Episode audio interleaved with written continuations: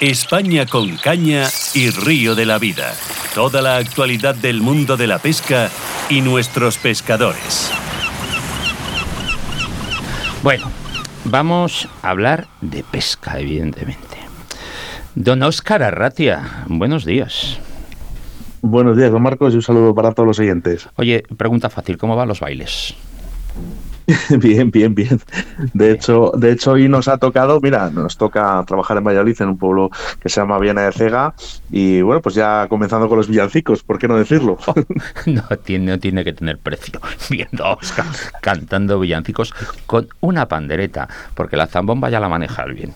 Bueno, eh, hoy, hoy hemos decidido, hoy hemos decidido a la limón, Oscar y yo, pues eh, hacer una entrevista. Una entrevista eh, es un poco reconocer, reconocer la trayectoria de un amigo. Eh, pues sí, Marcos. Mira, es tan fácil como que todo tiene un comienzo eh, o un inicio y por desgracia en algunas ocasiones, como puede ser en esta, tiene un final, ¿no? Eh, yo recuerdo de pequeño todavía salir, salir corriendo con la propina y en vez de comprar eh, chuches o las gominolas o los gusanitos, ver esa revista llamada Trofeo Pesca y, gastarme mi dinero realmente en lo que a mí me apasionaba, que es la pesca, ¿no? gracias a Dios, o gracias a quien sea, he podido coincidir con Enrique Aguado Pérez, que fue el último director de la revista revista Trofeo Pesca. Y bueno, pues decir un poquito a la gente, en poner en conocimiento, que lo va a decir Enrique, que la revista nació en el año 1993. Él fue director durante nueve años, desde el año 2004 al año 2013, y antes incluso había sido eh, jefe de, redacción, ¿no? Desde el año 98 hasta el 2004. Eh, yo creo que hablo en nombre de todos los pescadores de España, en el cual te tenemos que agradecer, Enrique, todas estas eh, estos titulares y todas estas revistas que hemos tenido en nuestras manos. Así que bienvenido a Caza Pesca y Naturaleza, bienvenido a España con Caña, Enrique Aguado. Muchas Buenos gracias, días. Oscar. Marcos, encantado de estar aquí y poder compartir con vosotros pues algunas de estas cosas que, que vivimos en su época y que bueno, que espero que vuelvan, espero que vuelvan los buenos tiempos a la pesca y a los medios de comunicación del sector, que no, no, atraviesan el mejor momento. te iba a decir eso, Enrique. Yo, yo por eso quería empezar eh, reconociendo toda una trayectoria. Apenado, evidentemente yo cada vez que cae una cabecera, a mí me duele. Me duele dentro, ¿eh? O sea, me duele dentro. Eh, uno que ha colaborado con unas cuantas, eh, cuando vemos que esta actualidad eh, o esta nueva vida eh, nos arrolla y el papel desaparece. Y el papel desaparece. Algunos todavía somos muy clásicos, nos gusta todavía oler sentir, pasar esas páginas. Dice Oscar, desde el 93. La revista nació en el año 93. 93, en su época que fue una división de la que era entonces la revista Trofeo, que tocaba ambas disciplinas, caza y pesca pero llegó el momento que el país estaba preparado y había demanda suficiente como para, que hacer una cabecera mm. exclusiva de pesca. Y luego llegaron un par de ellas más, eh, con lo cual estuvimos, yo creo que hubo unos... Años buenos. 15 años, casi, no, llegamos a 20, que había una competencia sana y había un buen número de lectores, mm. eh, había mucha afición era un negocio, porque al final lo que busca una, una, revista era ser un es negocio. Tener beneficios, si no y había y había pues había chicha para hacer un, mercado. sobre todo porque eh, todavía el kiosco de prensa era ese punto neurálgico donde mucha gente coincidía, ya no solo a comprar periódico, porque ya ni siquiera compran la gente el periódico en papel, eh, ya con estos teléfonos que llevamos o, la, o el ordenador y demás, estamos permanentemente teniendo la información relativamente inmediata y decía Oscar de que él compraba la revista. Oscar, eh, algún día seré bueno contigo. Tengo todos los trofeos desde el número uno. Uh, pues es una joyita ahora. Tengo todos los trofeos. Yo me imagino que a Enrique le habrán llamado muchas veces para pedirle algún número que faltaba en, sus vitrinas de alguno de los pescadores. Yo, le diré a Enrique que si necesita algo lo tengo, pero no se lo vamos a dar a nadie. O sea, si tú necesitas consultar algo porque no tengamos digitalizado todo lo que se hizo en su momento y porque quieres recuperar algo, me llamas que lo tengo. Pero sí es cierto que es una pena, es una pena que ya no podamos hacer eso, irnos al kiosco a, ya no se puede. Es trofeo en papel, en la que todavía queda. Y bueno, yo la sigo teniendo porque evidentemente trofeo me, envía todos los meses eh, la publicación, me llega aquí. A, además que curiosamente yo no sé, tengo hablar con el cartero porque siempre me llega abierta siempre llega abierta. Y no voy a hablar con el cartero. El de seguridad que tenemos, que es, muy aficionado a la caza, pues cuando llega la revista, que es el primero que le llega, además ya me dijo, dice, y marcas que la abro yo. Digo, no pasa nada.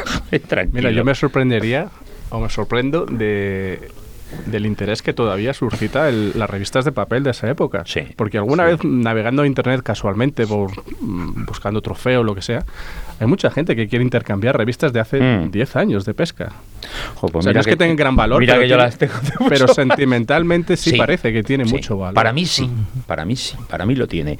Eh, Oscar no sé, porque Oscar luego eh, o luego las vendió de segunda mano, seguramente Oscar no, las no, ha no, no, no, ¿Ah? yo las tengo, yo las tengo guardadas. Algunas sí que es verdad que en casa de mi madre, otras las tengo aquí y sobre todo, fíjate que yo, mm, bueno, tuve una pequeña enfermedad o una gran enfermedad donde estuve prácticamente dos años de mi vida, dos años y medio en un hospital y, lo único que realmente a mí me, valía para, para, estar, bueno, pues un poco tranquilo, ¿no? Y, sobrepasar esta enfermedad eran estas revistas.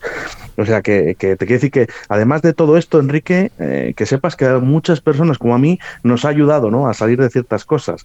Así que eh, enhorabuena, te digo otra vez más, por parte de todos los pescadores. Sí que quiero recordar que hace un par de semanas estuvimos en Río de la Vida, Enrique, y hablamos un poquito de, esta revista, ¿no? Pero sí que es verdad que también quedó en el tintero eh, el hablar de, estos nuevos proyectos que te estás marcando en estos momentos.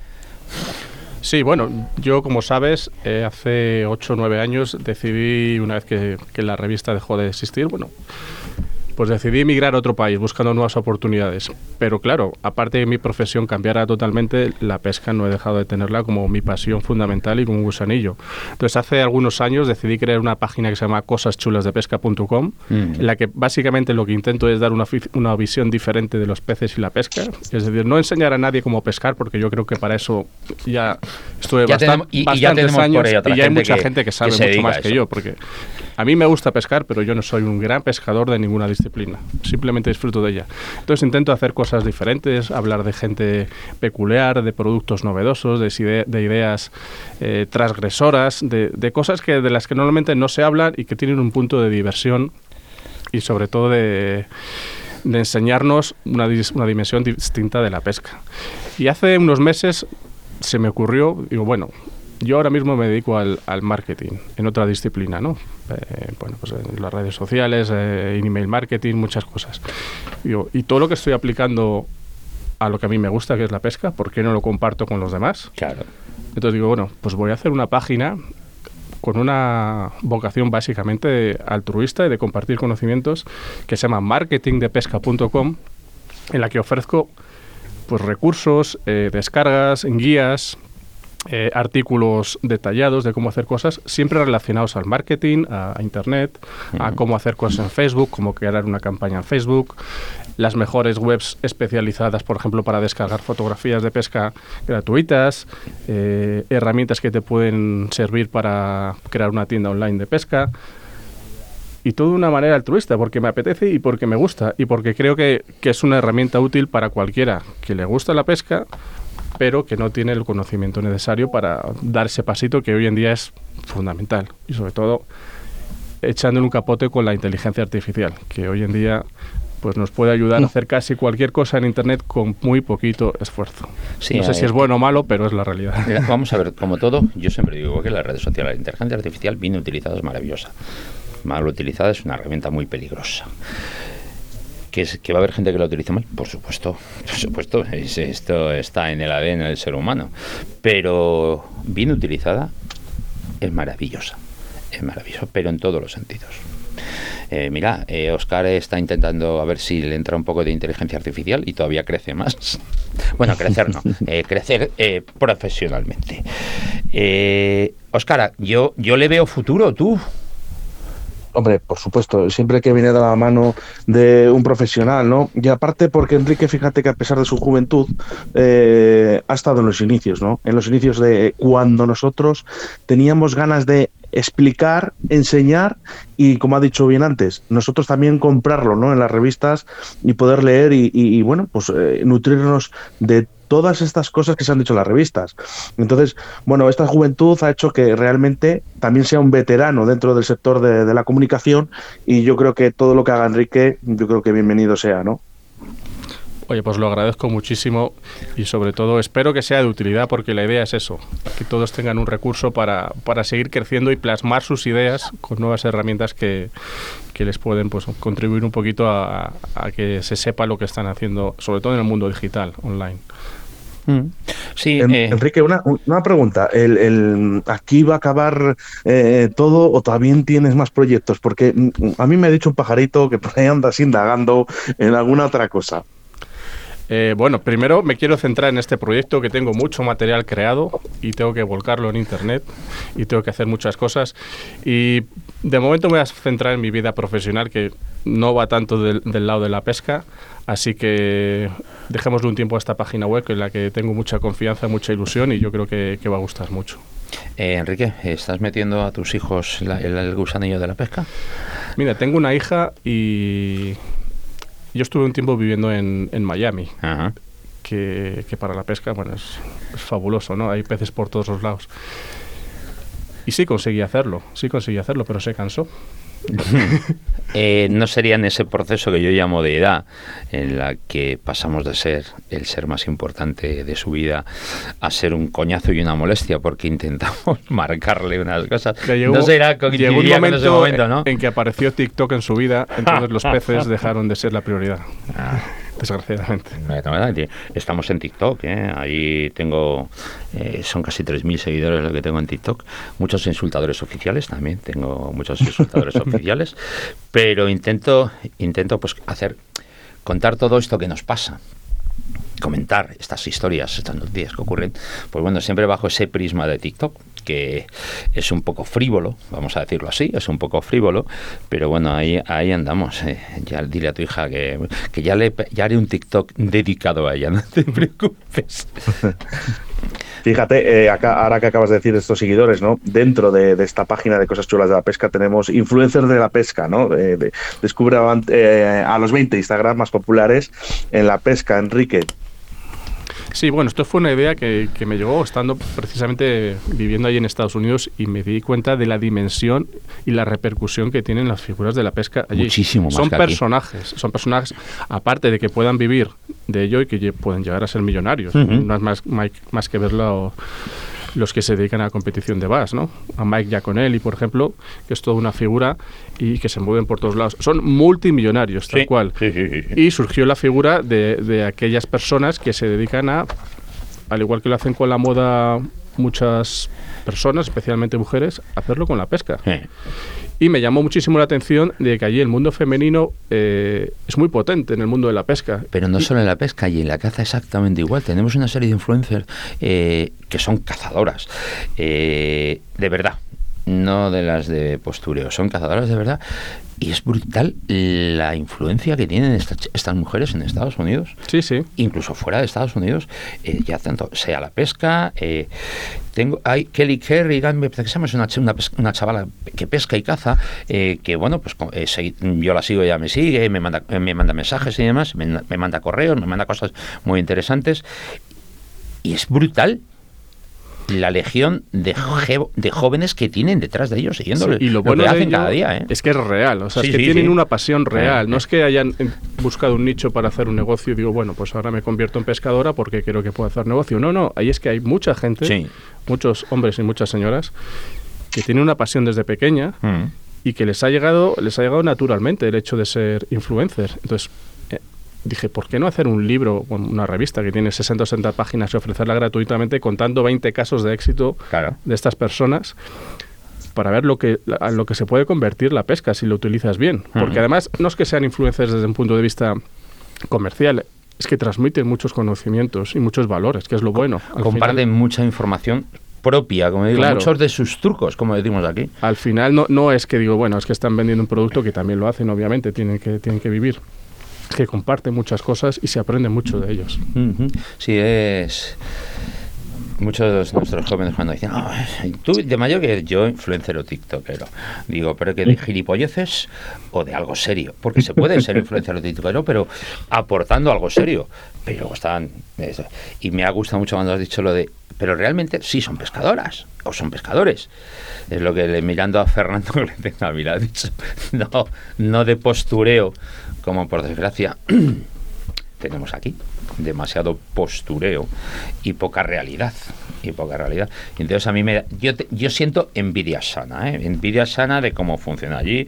Eh, Oscar y yo eh, habíamos intentado ser influencers de esto pero como somos feos de cojones los dos pues no lo hemos conseguido verdad Oscar bueno, yo sinceramente yo creo que la, pesca, vamos a ver, lo puedes ver de dos maneras, ¿no? Lo acaba de decir Enrique. Sí que es verdad que hace muy poquito en Río de la Vida entrevistamos a, Jefecito en redes sociales. Bueno, la verdad que es increíble la cantidad de seguidores que tiene, ¿no? Pero qué curioso, fíjate, todo esto ojo, tiene un inicio, ¿eh? y, es posible que esta revista llamada Trofeo, en la que Enrique fue director, puede ser uno de los inicios por ese interés que tienen las personas en, decir, ¿no? Y en, demostrar lo que sabe y en intentar enseñar, que es lo que hizo esta revista. O sea, que te quiero decir que fijaros cómo evoluciona todo y, y, todo tan rápido, porque no hace tanto tiempo ha estado la revista. Así que eh, imagínate, Enrique, qué es lo que puede pasar dentro de 10 años. Yo eh, auguro y espero que vuelvan las revistas en otro tipo de formatos, mucho más mm, pausadas, con otro tipo de contenidos, que asentemos un poco todo este boom de contenidos que no nos sirven para nada, porque al final lo bueno que tiene es que todos tenemos acceso a las redes, pero todos tenemos la capacidad de no decir nada, lamentablemente y eso es un problema. Entonces, yo creo que, que tiene que venir el, el, buen gusto de nuevo, en los artículos trabajados con buenas imágenes, etcétera, obviamente adaptado a los buenos tiempos, a los nuevos tiempos en internet. El otro día me, me preguntaban, no, sé si me preguntabas tú, si es posible llegar a, editar de nuevo una revista. Yo creo que es posible, pero obviamente cambiando totalmente el, el concepto. Hay que, hay que cambiar completamente lo que era eh, lo que hasta ahora ha sido una revista en papel. El formato y, y hay que hacerla. Lo que yo hay que teclear la tecla F5, actualizarla completamente y volverla a convertir en un seductor. Claro. Es lo que necesita. Es lo que necesita. Que tendremos que aportar códigos QR donde al mismo tiempo que lo lees te puedes descargar imágenes. Me da igual, me da igual, pero no podemos permitir que el papel muera. Claro, lo que tampoco podemos ofrecer es lo que antes la gente buscaba en, una revista. Eh, ¿Cómo se pesca la mosca con línea 5, con la trucha línea 5 con mosca ahogada de color X? Eso antes la revista era el único modo de conocerlo. Ahora eso está todo en Internet. Por eso hay que buscar otro aliciente. Darle cosas que no estén en Internet. Mm. Yo creo que, yo creo que podemos hacer cosas. Todo esto, lo que pasa que todo esto es que eh, todo este papel, ¿no? Esta, esta, revista era informativo y buscaban a los mejores pescadores y estaba escrito de, una de tal manera que realmente era verídico, ¿no? O bueno, por lo menos en, ojo, si leemos a las revistas, por supuesto que hay ciertos artículos que se han quedado anticuados. En eso creo que estarás de acuerdo, Enrique. Pero, pero realmente, por ejemplo, a mí todavía me apasiona todavía leerlo, ¿no? O sea, el cómo se podía pescar un barbo con una veleta. Absolutamente. Pero y ahora han cambiado los tiempos. Claro, hay que contextualizarlo, claro. Es que en ese momento nadie hablaba de eso. Mira, yo, yo me acuerdo de pequeño que mm, tenía como mito en, mi cabeza lo que hablaban las revistas. En este caso era, era, era Caza y Pesca, la revista Caza y mm. Pesca, que era una también de las que yo compraba de pequeño. Y en mi cabeza siempre estaba los lucios entre Fuentidueña y Villamanrique, me parece, de Tajo en Madrid. Siempre hablaban de eso y lo tenía mitificado en mi cabeza. Digo, tengo que ir allí algún día en mi vida. Pues creo que, Oscar, que hemos hecho una entrevista de estas eh, a corazón abierto, eh, de homenaje de dos, como, son, como es Oscar y como soy yo, a Enrique, eh, veterano del Vietnam como yo, porque es veterano del Vietnam como yo, Oscar es mucho más joven que nosotros, veterano del Vietnam, y que mm, me pongo contento pensando que hay, hay proyectos de futuro, hay futuro y va a haber mucho más Enrique Aguado. Y va a haber mucho más Enrique Gracias, pues te lo agradezco. Yo creo que se pueden hacer cosas interesantes en, la pesca, dándole, dándole un giro a todo lo que se está haciendo ahora mismo. Bueno, pues señora Ratia, entre baile y baile hay que preparar eh, el España con Caña y Río de la Vida de la semana que viene, no se lo olvide. Eso está hecho. Yo recomiendo a toda la gente que entre en cosaschulasdelapesca.com y uno de los artículos que a mí más me ha gustado, Enrique, ha sido 12 peces eh, tan grandes que parece increíble que hayan sido pescados con una caña. Recomiendo que la gente ahora mismo, cuando acabe la entrevista y cuando pueda, cuando acabe el programa, que se meta en internet, que busque cosaschulasdelapesca.com, este artículo, que lea un poquito todo lo que está haciendo Enrique en estos momentos. Y esta noche, pues como siempre, nos vemos con la música a todas partes, en las 7 de Castilla y León, a las 10 menos 20 o a las 9 y 40. Así que un saludo para todos y muchas gracias, Enrique, otra vez más, que siempre es una buena señal de que estés de por medio en el mundo de la pesca. Pues gracias, bro. La semana que viene más.